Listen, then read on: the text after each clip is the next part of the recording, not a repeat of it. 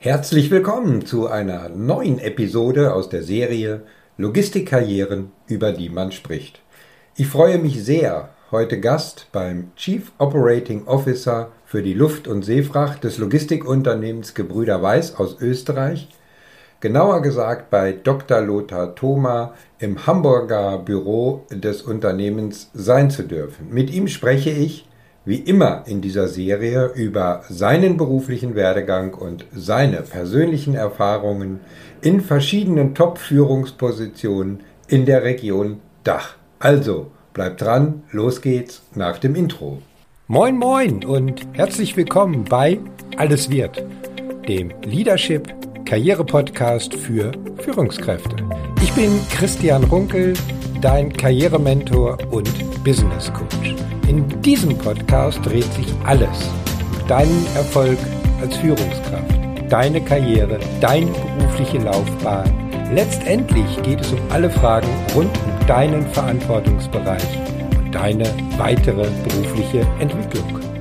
Ja, hallo Lothar, schön, dass du dir die Zeit genommen hast, um heute in eurem Standort in Hamburg mit mir über deine berufliche Laufbahn zu sprechen, weniger über das, was vielleicht in der Zukunft kommt, sondern eher, äh, wie sich das alles hin entwickelt hat. Also ich sage mal, bei dir zu Hause sozusagen herzlich willkommen. Ja, ich sage auch herzlich willkommen, freut mich. Gut, dann, wie es sich gehört, wird äh, zunächst mal der Gast äh, vorgestellt. Äh, das möchte ich ganz kurz in der Form machen, dass ich einfach mal so darstelle, wie denn deine Karrierestationen aussahen, äh, wobei das natürlich nur im Zeitraffer passieren kann. Also Deine berufliche Basis hast du mit einem wirtschaftswissenschaftlichen Studium und einer anschließenden Promotion an der Universität in Freiburg gelegt. Dein Einstieg war wenn ich mich so recht erinnere, bei Schenker als Assistent des Vorstandes, bevor du dann die erste operative Leitungsfunktion mit einer klassischen Niederlassungsleitung übernommen hast. Und danach folgten dann weitere Stationen bei DAXA und äh, auch Kühn und Nagel, wo du fast fünf Jahre als Senior Vice President in Österreich und in der Schweiz tätig warst. So Richtig, warst, ja. genau. Ja. Und deine nächste Station, ja, die führte dich dann ein Stück weit, wenn man so will, raus aus der Logistik, äh, denn äh, da hast du die Funktion als äh, CEO bei Prosegur, also so heißt das Unternehmen heute, mhm. vorher war es Segurlog, übernommen. Und dort warst du auch über acht Jahre tätig bevor du dann gesagt hast, ach nee, so die richtige Logistik, die ist mir doch eigentlich lieber. Und äh, dann bist du wieder zurück in die Schweiz gegangen und hast dort die Funktion als äh, CEO bei und München St. Gallen übernommen, wo du nach vier Jahren zusätzlich zu dieser Funktion auch noch Mitglied des Board of Directors bei der Muttergesellschaft, bei, Tran, bei der Transinvest Holding, ja, die Funktion übernommen hast oder dazu berufen wurdest. Und nach weiteren äh, sechs Jahren bist du, genauer gesagt, seit September 2019 mhm. jetzt als COO für den Bereich äh, Luft- und Seefracht äh, bei Gebrüder Weiß für diejenigen, die es vielleicht nicht wissen, obwohl ich mir das gar nicht vorstellen kann, einem internationalen Transport- und Logistikunternehmen mit Hauptsitz in Lauterach, also in Österreich tätig. Ja, richtig, ja. Meine Güte, das war ja fast so eine lange Verkehr, wie, so lang wie die Verkehrsansagen, wenn irgendwo Staus sind am Wochenenden. Ist aber klares Zeichen dafür, welche beachtliche und abwechslungsreiche Karriere du in der Region Dach, wenn man es ja so sieht, mhm. äh, gemacht hast. Und bevor wir auf einzelne Aspekte deiner Karriere, insbesondere auf die Tätigkeiten in den obersten Management-Ebenen eingehen, magst du uns etwas zu den geschäftlichen Aktivitäten und der Größen und, oder Größenordnung von Gebrüder Weiß vielleicht erzählen, damit wir uns ja, ein Bild machen können? Das kann ich gerne machen. Ich könnte vielleicht noch eine Station dazufügen. Gerne. Zu den vielen. Ähm, ich bin ja in ein elterliches Speditionsunternehmen hineingeboren worden und quasi mit Diesel im Blut aufgewachsen. Okay, als familiäres Erbe sozusagen. Genau, richtig. Und das hat wahrscheinlich dann auch die, die Basis gelegt, warum ich in der Logistik tätig bin. Ja. Und wahrscheinlich auch auf die Themen, die wir heute, auf die wir heute zu sprechen kommen, mich so ein bisschen geprägt, warum Führungsaufgabe, warum immer die Herausforderung suchen. Mhm. Das geht wahrscheinlich darauf mhm. zurück. Mhm. Ja, vielleicht ein paar Sätze zu Gebrüder Weiß. Gebrüder Weiß ist äh, das älteste Logistikunternehmen der Welt. Okay. Das geht zurück auf äh, den Mailänder Boten, der vor ungefähr 550 Jahren zwischen Lindau und Mailand mit Boot über den Bodensee und mit Pferd und Muli über den Splügelenpass und dann über den Komersee wieder mit dem Boot multimodale Transporte abgewickelt hat zwischen Süddeutschland und äh, Italien. Damals war ja die Hochphase der Fuca und der Medici. Also Dokumententransport, Personentransporte. Unter anderem Johann von Wolfgang von Goethe ist mit dem Mailänder Boden gereist. Ja, super. Ja. Mittlerweile sind wir, wenn man so will, ein Global Player, 170 Standorte in 35 Ländern, mhm. 7.500 äh, MitarbeiterInnen und äh, davon 3.100, 3.200 in Österreich. Mhm. Also Österreich ist unser Heimatmarkt mhm. ähm, mit Vorarlberg und dann aber jetzt äh, flächendeckend in ganz Österreich. Und von da aus versuchen wir für unsere Kunden weltweite Lösungen anzubieten. Und für die R&C in meinem Bereich, da reden wir über 1600 Mitarbeiter mhm. an 82 Standorten. Ähm, und wir machen als Konzern einen Umsatz von 1,8 Milliarden Euro mhm. etwa. Mhm. Und letztes Jahr war ein spannendes Jahr. Da haben wir trotz Corona 24 äh, neue Standorte in fünf Ländern eröffnet die Menschen teilweise gar nicht persönlich getroffen. Okay. Alles remote, ähm, auch über eine Akquisition, die wir in Deutschland gemacht haben. Ähm, es war also ein sehr spannendes Jahr und wir haben dadurch 405 Mitarbeiter hinzugewonnen. Mhm. Gut, jetzt hast du ja schon ein bisschen was gesagt, was sich so die letzten anderthalb Jahre auch äh, mhm. vielleicht Corona-bedingt äh, so äh, getrieben hat. Aber nicht alle Zuhörer sind ja schon in der obersten Führungsetage, so wie du, angekommen und erst recht nicht bei einem Logistikunternehmen. Deshalb sei folgende Frage erlaubt, um ein wenig Licht ins manchmal doch Dunkel zu bringen, was so Vorstände eigentlich machen. Vielleicht kannst du es mal kurz schildern. So die typische Frage, wie sieht eigentlich so ein Arbeitsalltag eines Chief Operating Officers aus? Beschäftigst du dich ausschließlich mit strategischen Themen? Du hast gerade mhm. gesagt, na, wir haben eine Akquisition durchgeführt, neue Standorte eröffnet. Ist das so typisch äh, das, was ein COO macht oder greifst du auch in operative Fragestellungen ein? Ist das auch manchmal notwendig? Ja. Ja, ich glaube, man muss ein bisschen unterscheiden, die Zeit vor Corona und nach Corona. Okay. Ähm, oder im Moment mit Corona. vor Corona war ich so 60 Prozent meiner Zeit unterwegs. Mhm. Ähm, hauptsächlich in Asien. Und das hat natürlich auch sehr viel Zeit verbraucht und ja. konsumiert. Äh, was mache ich da, wenn ich unterwegs bin? In der Regel versuche ich Kundentermine zu wahrzunehmen und äh, mit dem Management-Team Gespräche mhm. zu führen und zu schauen, wie geht die Entwicklung, was kann man machen, äh, wo wollen wir hin in dem jeweiligen mhm. Land. Also doch eher so der strategische Aspekt. Mehr strategische Punkte. Das überwiegt deutlich. Also mehr so die Entwicklung, wo wollen wir hin. Ähm, organisches Wachstum oder äh, Wachstum durch Akquisitionen oder wenn es den einen oder anderen ähm, sagen wir, Ergebnisfall gibt, wo man vielleicht Verluste schreiben, wie kann man das drehen, wie kann man da eingreifen, wo kann ich unterstützen. Ähm, das sind so die Themen, die mich bewegen. Mhm. Und klar, in einem größeren Unternehmen gibt es dann immer noch Abstimmungsmeetings, es gibt Vorstandssitzungen. Ja. Äh, da sind wir erfreulich äh, entspannt. Wir machen das nur einmal im Monat okay. ähm, und haben noch Aufsichtsratssitzungen, ja. die alle Quartale stattfinden. Ähm, das nimmt natürlich auch in der Vorbereitung ein bisschen Zeit in Anspruch. Und wenn ich dann im Büro bin, ähm, gibt es in der Regel mit meinem Team ähm, Besprechungen über IT zum Beispiel. Wir rollen gerade ein neues IT-System aus. Ähm, wie geht der Rollout voran? Wo muss man darauf achten? Welche Controlling-Möglichkeiten gibt es? Welche Dashboards stellen mhm. wir den Mitarbeitern zur Verfügung? Ähm, solche Dinge sind äh, im Moment sehr spannend. Okay.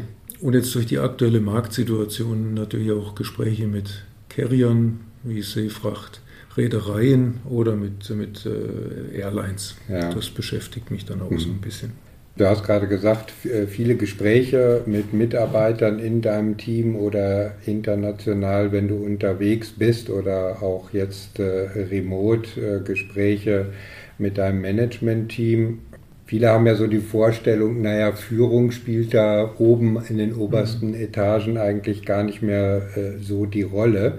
Äh, ist das, kannst du da vielleicht noch mal was konkret zu dem Thema Führung sagen? Ist das wirklich so explizit ausgeprägt oder dominiert doch das, was viele wahrnehmen, so das erfolgsgetriebene Managen des eigenen Geschäftsbereiches?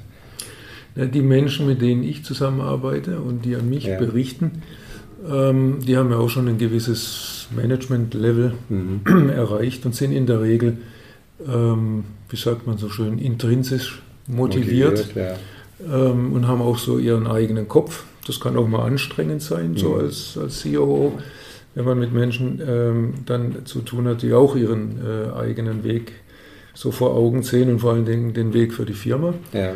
Und da gilt es dann immer so ein bisschen zu justieren, was ist jetzt die globale Strategie, was ist die Unternehmensstrategie mhm. und wie passt das äh, mit der individuellen Planung zusammen. Aber ähm, es beschränkt sich in Sachen Führung eigentlich mehr um, um Feinjustierung ähm, in individuellen Fragestellungen. Also mhm. weniger jetzt persönliche ja. Führungsthemen, mehr geschäftlich-strategische okay. Äh, Führungsthemen. Ja. Also sozusagen Führung in Anknüpfung an dessen, was du gesagt hast, was der Schwerpunkt ist, äh, die strategischen Themen. Genau. Ja. Und wie werden die dann umgesetzt und wie kann der Weg dann dahin sein, sozusagen. Mhm. Der, der Impulsgeber äh, der Führung sozusagen oder ja. Führung als Impulsgeber und äh, ich sag mal, Koordinator oder Koordinatensystem äh, zur Zielerreichung. Genau, so die, die groben Leitplanken. Ja. Aber bleiben wir nochmal beim Thema Führung, denn über die vielen Jahre, äh, wo du deine Karriere gestaltet hast, hat sich ja Führung bei dir sicherlich auch entwickelt, um es mhm. mal so zu sagen. Und du hast dich ja wahrscheinlich auch nicht immer nur mit den strategischen Themen äh, beschäftigt. Kannst du heute sagen, so im Rückblick, äh, wie du für dich den passenden Führungsstil gefunden hast und welche Entwicklungsschritte für dich dabei besonders wichtig waren und wo es dir heute beim Thema Führung drauf ankommt. Sind jetzt mal so drei. Fragen, aber die ein Stück weit so aufeinander aufbauen, so nach dem Motto, wie hast du es gefunden, wie hat sich äh, entwickelt und was ist dir heute dabei wichtig? Mhm. Ich fange mal mit dem letzten an. Wichtig ja. ist mir, ähm, teamorientiert zu führen. Klingt zwar abgedroschen, mhm. aber ähm, gerade bei einer globalen Aufgabe mit unterschiedlichen Märkten, da denke ich, da muss man als Team arbeiten, um die lokalen Befindlichkeiten und äh, Situationen richtig mitzunehmen. Und ähm, ich führe partizipativ im Sinne von auch ähm, sagen wir, Entscheidungen, die andere vielleicht selbst treffen oder alleine treffen, die stelle ich dem Plenum, ich habe einen, einen, Führungskreis von acht Leuten im Moment, ähm, gerne auch zur Diskussion, um einfach auch Feedback abzuholen und zu schauen, bin ich da auf dem richtigen Weg oder ist mein Bauchgefühl, mhm. vielleicht drückt mich das. Ähm, da hole ich mir gern Feedback und ähm, ich fordere auch zum äh, Widerspruch auf. Mhm. Also ich habe gern auch äh, sagen wir, Streitkultur, ja. um, um, uns da nach vorne zu bringen.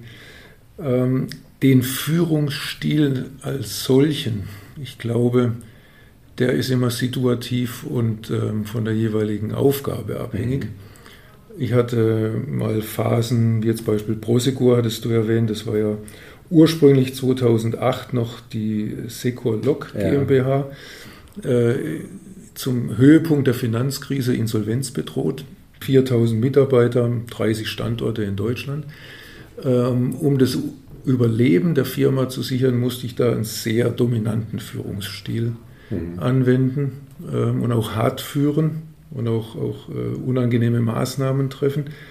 Ähm, das hat die Situation einfach ja. erfordert. Ja. Im Vergleich dazu in der jetzigen ähm, Struktur, wo wir als Gebrüder Weiß einmal als Familienunternehmen ähm, sehr gut geführt werden und auch äh, kollegial geführt werden und auch ein, ein starkes Management in, mhm. in, meinen Ländern da ist, da kann ich sehr teamorientiert und ähm, ja, kollegial äh, führen. Mhm. Also ich glaube, der Führungsstil ähm, ist ein bisschen abhängig von der Situation. Ja. Und da muss man schauen, äh, dass man die, die richtigen Akzente setzt. Und äh, wichtig, denke ich, ist, dass man die Menschen nicht ähm, vergisst und dass man die mitnimmt. Mhm. Auch wenn man hart und dominant ja. führen muss, ja. dass alle wissen, warum das jetzt so ist. Mhm. Okay. Das war bei Sekolog damals so ein Thema. Wir hatten auch einen starken Betriebsrat, in, in allen Niederlassungen einen Betriebsrat. Ähm, und dort sicherzustellen, dass die Betriebsräte auch wissen, warum ja, harte Maßnahmen erforderlich genau. sind. Ja, ich denke, das ist eine ganz, ganz wichtige ähm, Erkenntnis und auch ein Thema, äh, was ich selber auch immer wieder wahrnehme, dass es den Führungsstil oder den passenden Führungsstil nicht unbedingt gibt, sondern hängt auf der einen Seite immer, wie du es geschildert hast, von den Rahmenbedingungen ab, in denen mhm. ich mich bewege und äh, was die Zielrichtungen sind und die Vorgehensweise und dann individuell situativ sicherlich auch von den Personen, mit denen ich dann mhm, zu tun habe, richtig. um für beide Seiten die Ziele zu erreichen. Ich möchte mal einen kleinen Schwenk machen und zwar in ein nochmal ganz anderes Thema, was aber trotzdem mit Karriere logischerweise auch zu tun hat. Denn in den letzten Monaten habe ich vermehrt mit Managern aus der Logistik auch gesprochen, und mit denen man über dieses Thema äh, diskutiert, Karrierestillstand oder Sidestep äh, oder vielleicht auch Rückschritt, inwieweit kann das äh, sinnvoll und hilfreich sein. Nun warst du ja vor deinem äh, Wechsel jetzt äh, zu Gebrüder Weiß 14 Jahre als CEO in zwei Unternehmen tätig. Wenn man jetzt ganz formal mal auf den Lebenslauf schauen würde, dann könnte man ja zu dem Ergebnis kommen, ach, dann ist ja jetzt die Funktion als CEO äh, eventuell auch ein Rückschritt oder ein Sidestep. Ja? Es gibt mhm. ja ganz bewusst Leute, die gucken immer nur im Lebenslauf, äh, was hat er denn jetzt so für einzelne Schritte äh, gemacht. Vielleicht kannst du mal erklären, warum es das für dich aber gerade eben nicht war und was dich dann an einer solchen Aufgabenstellung, wie du sie jetzt hast, äh, auch gereizt hat. Ja. Naja, ähm, ich glaube, CEO klingt als erstes immer spannend und äh, toll. Mhm. Ähm, aber was man berücksichtigen muss, auch ein CEO hat immer einen Boss. Ja. Es ist ähm, Familien, Eigentümer oder Aktionäre. Mhm. Es gibt einen Aufsichtsrat oder andere Gremien, an die man berichten muss. Also CEO an sich bedeutet nicht, dass man tun und lassen kann, was man will. Ja. Man ist zwar formal äh, da der Primus in der Paris, mhm. ähm, aber es gibt äh, doch immer jemand, äh, der über einem steht. Ja, man hat Sinne. immer einen Chef, egal wie weit man nach oben angekommen ist. Richtig, genau. Also die Illusionen muss man sich, glaube ich, ja. relativ früh äh, nehmen, ähm, dass, dass man da frei schalten und walten kann. Und auch wenn ich 14 Jahre als CEO tätig war, ähm, eigentlich es, es, war nie der Anreiz, äh, vorne im Rampenlicht zu stehen, sondern ich bin mhm. eher tendenziell ähm, gerne auch im Hintergrund ja. tätig. Und ähm, die, der Titel oder die Position als CEO sagt nichts darüber aus, welche Gestaltungsspielräume oder Freiräume man ja. hat. Ja. Ähm, wenn wir das Beispiel Prosegur nochmal strapazieren, das ist, ist nichts äh, Vertrauliches, das kann ich sagen. Ähm, da wurde irgendwann mal zentral von der spanischen Muttergesellschaft entschieden, dass die Serviceabteilungen wie Finance, Personal, Buchhaltung eben ähm, zentralisiert werden. Mhm. Die Buchhaltung für Prosegur Deutschland wird jetzt äh, in Lateinamerika äh, gemacht. Und das war für mich so ein, ein Punkt zu sagen, okay, dann habe ich nicht mehr die Gestaltungsmöglichkeiten, die ich mir vorstelle. Ja. Auch Personalabteilung ja. wurde äh, in eine Servicegesellschaft äh, ausgegliedert. Und da war mir dann einfach die, die Rolle CEO wäre faktisch zum CEO geworden, wenn man mhm. so will. Und ähm, das hätte mich dann da äh, nicht mehr so gereizt. Also insofern die Frage, was reizt mich an äh, Gebrüder Weiß oder was hat mich da äh, gereizt? A, das Führungsteam, die Familie, die handelnden Personen. Mhm. Da, da muss, ich glaube, muss man, glaube ich, als CEO auch eine, ein gewisses Maß an Respekt mitbringen äh, ja. und mit den Menschen auch ja. arbeiten können und die auch wertschätzen können. Wenn das Gefühl nicht da ist, dann wird es nicht funktionieren. Und das habe ich bei Gebrüder Weiß vorgefunden und mit den 38 Ländern und, und 82 Büros und 1600 äh, Mitarbeitern, die ich verantworte, plus ein bisschen MA-Option hier und da. Wir haben ja letztes Jahr eine Firma gekauft mhm. ähm, und integriert und wir werden vielleicht noch ein bisschen was anderes machen. Ähm, war das auf jeden Fall ähm, eine spannende Aufgabe und ist es nach wie vor. Mhm. Und es äh, bietet Herausforderungen, in denen ich mich dann verwirklichen kann und äh, wo ich gestalten kann, ohne jetzt diese CEO-Rolle zu haben. Ja, verstehe. Ja. Und bei uns ist auch so Familienbetrieb. Ähm, unser CEO kommt aus einer der Inhaberfamilien und da ist es auch zwangslogisch, dass er die Rolle des CEOs ja, übernimmt und ja. das passt auch ganz gut. Ja. Äh, lass uns mal noch mal so ein äh, Stück die Karriere von dir und die Motivationslage dahinter so ein bisschen Revue passieren lassen. Und zwar so mit zwei Fragen. Äh, hattest du eigentlich schon zu Beginn deiner Karriere immer so das äh, Ziel, mal Vorstand zu werden. Äh, ich kann mich so erinnern an frühere Zeiten, wo viele auf mich zugekommen sind, wenn man die gefragt hat, na, was sind denn so deine Perspektiven, wo willst du denn mal hin? Die haben dann immer gesagt, Vorstand oder Geschäftsführer. Und äh, wenn man das jetzt mal so über die Zeitleiste betrachtet, äh, war dein Karriereweg ein Stück weit nach deinen Vorstellungen geplant oder haben sich viele Dinge einfach so ergeben, so wie man so schön sagt, einfach mal immer zum richtigen Zeitpunkt am richtigen Ort zu sein? Tja, wie soll ich sagen, vielleicht ähm, spielt der elterliche Betrieb da eine Rolle. Ja, das hatte sie ja vorhin schon mal erwähnt, genau. Da, so als, als Juniorchef äh, in einem kleinen Betrieb, wir hatten damals 30 Mitarbeiter etwa, aber trotzdem, man war, also ich war da als Führungskraft, ja, wenn man so will, im, im kleinen Rahmen tätig. Mhm. Also irgendwie liegt es mir im Blut. Von daher geplant in dem Sinne nein, aber ähm, die Bereitschaft, Verantwortung zu übernehmen, die war bei mir auf jeden Fall immer da.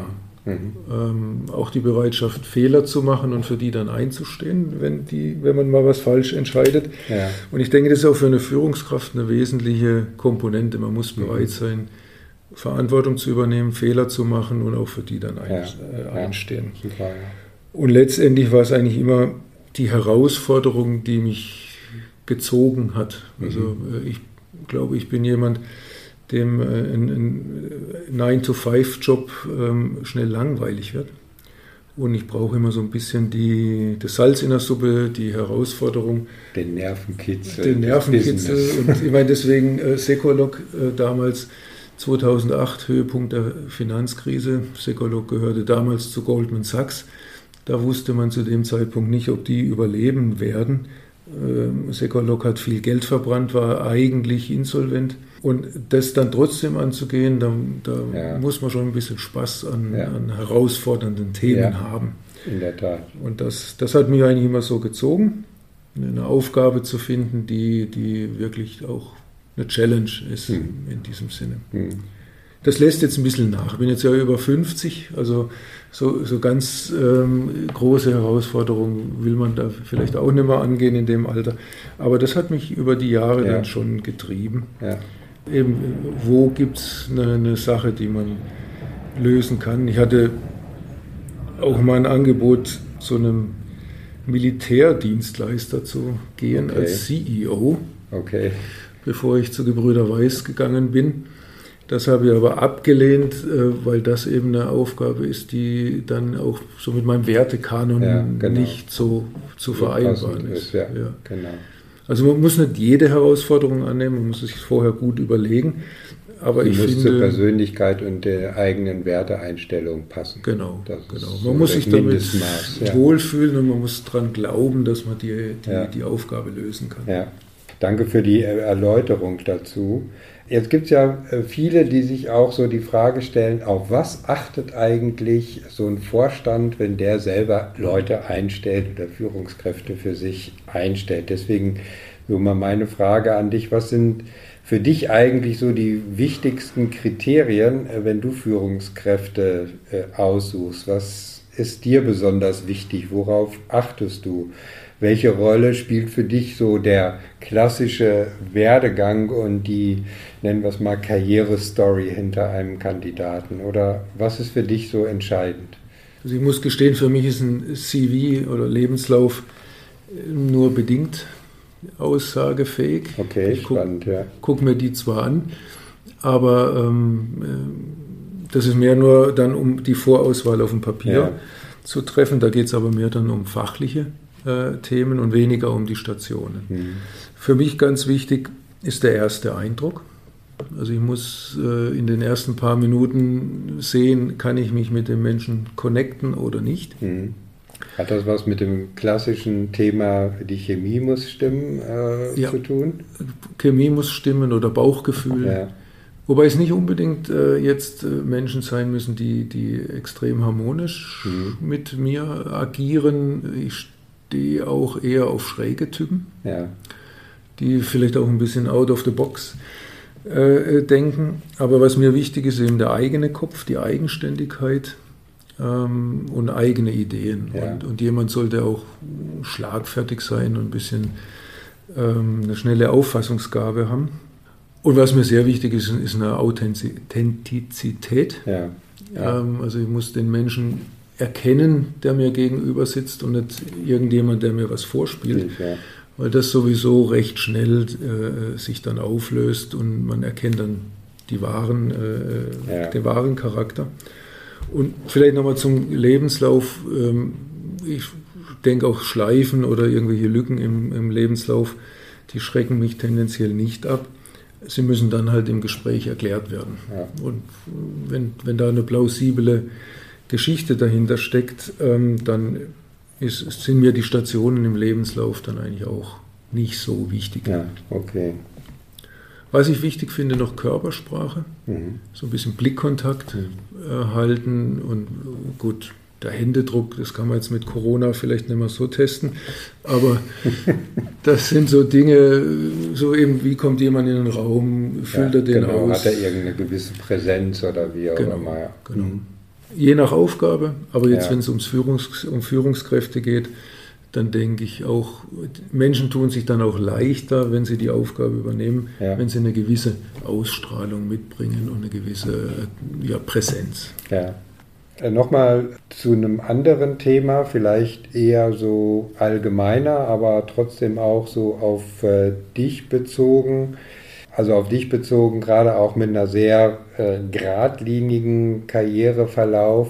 Aber es ist ja auch so, wenn Laufbahn und Karriere äußerlich relativ geradlinig äh, verlaufen, so ist doch, das wissen wir alle, jeder Weg auch immer mit bestimmten Höhen und Tiefen verbunden. Welche Erfahrungen, wenn du mal so zurückblickst über die vielen Jahre, würdest du heute sagen, haben dich besonders geprägt? Erfahrungen oder vielleicht auch Erlebnisse, mhm. Rahmenbedingungen, Begegnungen mit Menschen, wie auch immer. Ja, also mit Sicherheit ähm, der, der, elterliche Betrieb mhm. und auch so das Verhältnis äh, zu meinem Vater. Da konnte ich dann schon mal meine ersten Herausforderungen bestehen, äh, ja. in, in, so im innerfamiliären ja. Clinch. Okay. Ähm, das blieb da nicht aus.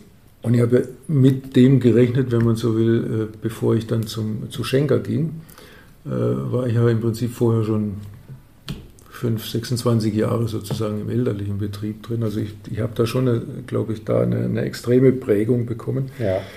Was sicher ähm, für mich ganz äh, zentral war, war die, der Wechsel zu Kühne und Nagel in eine mhm. Stabsstelle. Als nicht er und sie Mensch, als Landverkehrsmensch zu Kühne Nagel zu kommen und Landverkehre zu entwickeln und aufzubauen, das war starker Tobak. Ja.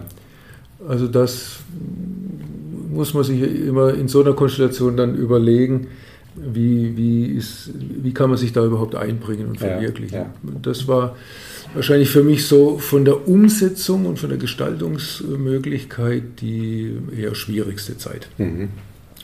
Am meisten geprägt hat mich, glaube ich, die äh, Sanierungsphase ähm, Sequalog. Mhm wo wir dann zwei Tage äh, quasi vor Insolvenzantrag die Firma gerettet haben und dann im Anschluss den Verkauf an die spanische Prosegur äh, gemanagt haben, plus dann äh, den, den Kauf von Brinks in Deutschland mhm. und haben dann Prosegur zum äh, unangefochtenen Marktführer da machen können in Deutschland für Geld- und Werttransporte. Da auch das Zusammenspiel mit Betriebsräten. Ja. Ähm, das war eine ganz spannende Erfahrung, um auch mal mitzukriegen, wie geht es den Menschen, äh, die auf dem LKW oder auf, in dem Fall auf dem Transporter sitzen, die den ja. ganzen Tag äh, die, die, die Sendungen transportieren, zustellen, abholen und welche Sorgen gehen da äh, einher, wenn es um, um Jobverlust mhm. und Jobängste geht, Verlustängste. Ähm, also die Phase bei, bei Sekolog-Prosigur, die sieben Jahre, die haben mich sehr stark ja, geprägt. Ja. Das war eine sehr lehrreiche Geschichte. Ja. Und ähm, damals noch mit Goldman Sachs zusammen die Erfahrung MA-Projekte, mhm.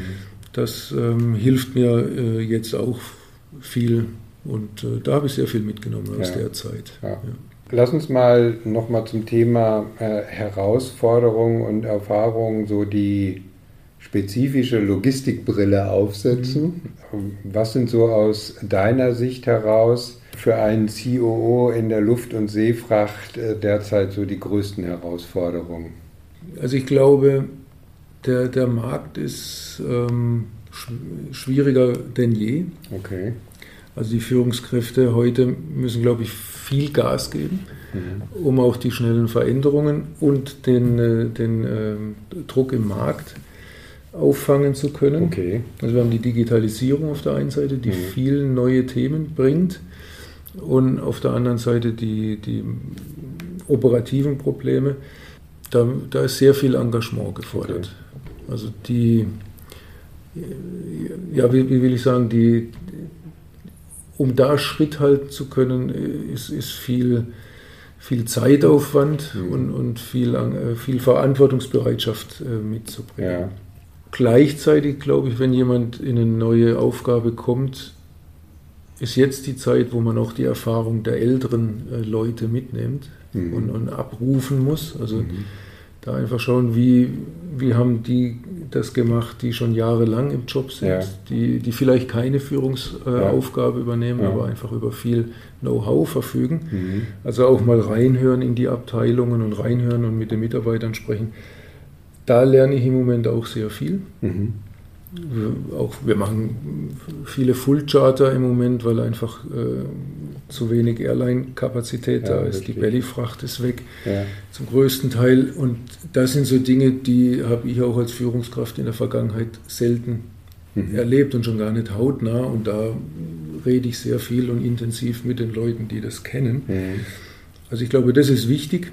Und langfristig äh, wird das Thema Mobilität ist auch so eine abgedroschene Geschichte, aber äh, Mobilität und Bereitschaft, neue Kulturen kennenzulernen, ist, glaube ich, für eine Führungskraft von morgen oder für eine junge Nachwuchsführungskraft ähm, nach wie vor ein guter mhm. Punkt, um auch den Horizont zu erweitern. Ja, weil die Welt auch wirtschaftlich einfach immer mehr und immer enger zusammenrückt. Ja. Und man muss auf jeden Fall mal in Asien gewesen sein, ein paar ja. Mal oder längere Zeit, um, um diese Dynamik und diese Power zu mhm. verstehen, die in mhm. Asien, speziell in China, äh, lebt und vorherrscht. Und wenn man das nur aus der Theorie kennt, das, äh, dann wird es eher schwierig.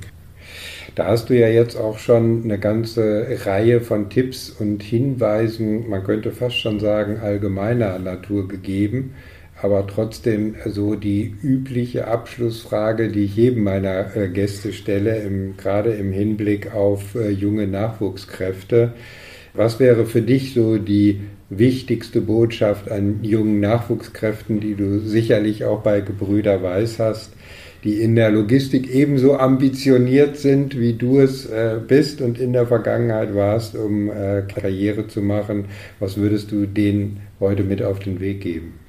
Ja, ich habe das Motto, was ich gerne den Leuten sage, äh, was, was erfolgsversprechend ist in der Logistik, ist eine äh, flexible Hartnäckigkeit in der Zielverfolgung. Okay, spannend. Was verbirgt sich dahinter? Weil die, die die Logistik ist so komplex und vielschichtig. Ja. Also es gibt selten den, den geraden Weg. Und gerade wenn man Führungskraft äh, ist und Karriere machen will, man muss auch einfach mal erkennen, dass man ein Ziel jetzt nicht erreichen kann. Mhm. Aber ähm, mit ein bisschen Atem und vielleicht der ein oder anderen kreativen Idee oder eine andere Herangehensweise, wenn man von einem Ziel überzeugt ist und es erreichen will, dann gibt es da immer einen Weg, um da hinzukommen. Und ich glaube, man muss sich auch große Ziele setzen. Mhm. Äh, und das kann auch durchaus sein, ich will irgendwann mal Vorstandsvorsitzender von äh, X, Y und Z sein. Ja. Ähm, selbst wenn man es dann nicht erreicht, aber allein der Gedanke, dass man sich sagt, das traue ich mir zu, das kann schon dazu führen, dass man größere Schritte mhm. macht. Also ich denke eher Großdenken, flexibel okay. sein und dann ähm, kann man den Weg schon gehen. Okay, super. Ich glaube, das war ein sehr, sehr gutes äh, Abschlusswort. Lothar, ich sage herzlichen Dank, dass ich heute zu Gast sein durfte, aber insbesondere, dass du uns an deiner Karriere und äh, ein Stück weit auch an deinem Lebensweg ausgehend vom elterlichen Betrieb hast teilhaben lassen. Ich wünsche dir weiterhin alles Gute, viel Erfolg äh, in Österreich und natürlich auch weltweit. Und nochmal herzlichen Dank. Ich danke dir, hat sehr viel Spaß gemacht. Danke. Danke. Diese Episode hat dich dazu inspiriert, über deine beruflichen Ziele nachzudenken. Eventuell bist du jetzt sogar so weit inspiriert, dass du auch eine Funktion in einem Management Board anstrebst, aber dazu den Austausch suchst oder eine intensive äh, Begleitung, dann lass uns über deine persönliche Situation sprechen. Alle Kontaktmöglichkeiten findest du in den Shownotes auf meiner Webseite oder auf meinem LinkedIn-Profil. Ich verabschiede mich jetzt mit einem herzlichen Be Branded und denk daran, deine Career und Leadership Brand macht den Unterschied. Dein Christian Runkel.